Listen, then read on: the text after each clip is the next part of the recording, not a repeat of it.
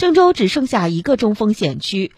金水区广汇帕玛小区，该小区的居民日常生活如何？二十七号下午，记者在小区门口见到一名男子带着妻子一起，提着大包小包和年货春联来给封控区的爸妈送年货和春联。小区外设有年货上门服务临时售卖点，这里的蔬菜价格比市场价格便宜百分之二十五，社区配送到家。快过年了，买点东西送过来。郑州最后一个中风险小区了，期待能够很快解封。该市民说。